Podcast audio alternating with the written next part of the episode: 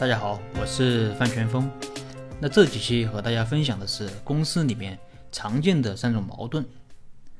那今天和大家分享的是大股东和小股东之间的矛盾。那大股东和小股东之间的矛盾应该是比较常见的。那比如说，呃，一开始可能大股东想要搞个什么项目，那找到了小股东说：“你来吧，那我们要在什么地方做个什么什么项目，什么资源呢、关系呢啊都有。”你来投点钱啊，做什么工作？那大家一起把这个项目做起来，那可能最多一两年就回本了。啊，当然实践中可能不会像我说的这么简单，但大概也就这么回事儿。那如果双方在一起合作的话，那一般啊常见的可能会出现两种情况。第一种是，那这个项目做的不怎么样，呃，没怎么赚钱，甚至亏损，那可能小股东就会说。那你当时不是说两年就能回本吗？那这个时候，呃，小股东可能就会找大股东理论，呃，但大股东可能会说，那我当时就是口头上跟你说了一下，那没想到你就当真了。那这东西做生意嘛，谁说的准啊？再说了，我又没和你签什么协议，那你能拿我怎么样？那我们经常说要有契约精神，但咱们中国啊都是熟人社会，那很多项目都是熟人，呃，在一起。合作，那没有签协议的习惯，那兄弟朋友之间合作，你要是去专门搞个什么协议，反而会显得特别见外。那有时候啊，即便有协议，那协议有没有法律效力啊？即便有效，能不能达到你想要的效果，都是个问题。那有朋友说，就算不能保证我的收益，那我不玩了，我退出总行，这我退出总行了吧？那按照公司法的规定啊，还真不是你想退就能退的。那按照公司法的规定，只有几种特定的情况下可以退出，比如说连续五年，啊能分红而不分红，还比如说公司合并分立等。像这种项目不赚钱的情况，如果股东之间没有特别的约定，啊是很难退出的。那这是一种情况。那还有一种情况是，啊就是公司赚钱了。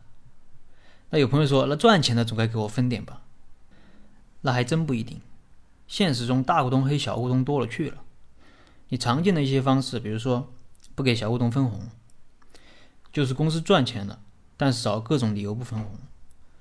有朋友说，那你不分红，那我就打官司嘛。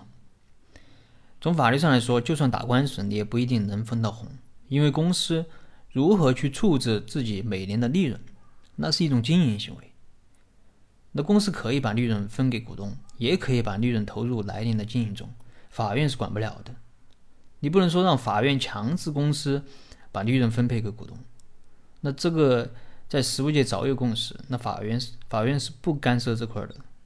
那除非公司它已经有了这个分红的股东会决议了，那这个时候不分红，你打官司可能还有点用。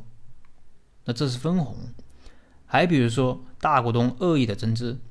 稀释小股东的股权，那我们就遇到过这种情况，就是大股东占股三分之二以上，和小股东合作的不愉快，那想把小股东踢走，但是小股东又不走，那怎么办呢？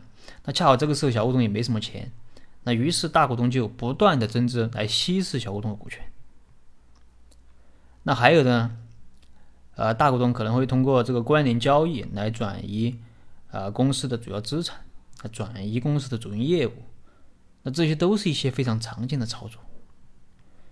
所以你会发现，无论是赚还是亏，那小股东都有可能被欺负。有朋友说，那是因为你找的这个大股东人品不好。那在我看来，找合伙人人品是非常重要的，但是也不能仅仅只看人品。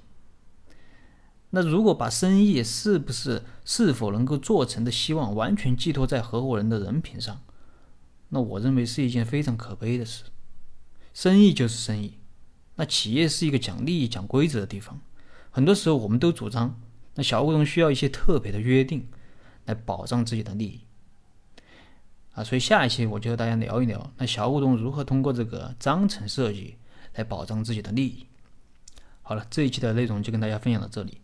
如果你有什么疑问，你可以添加我的微信或者给我留言，我们再深入的沟通交流。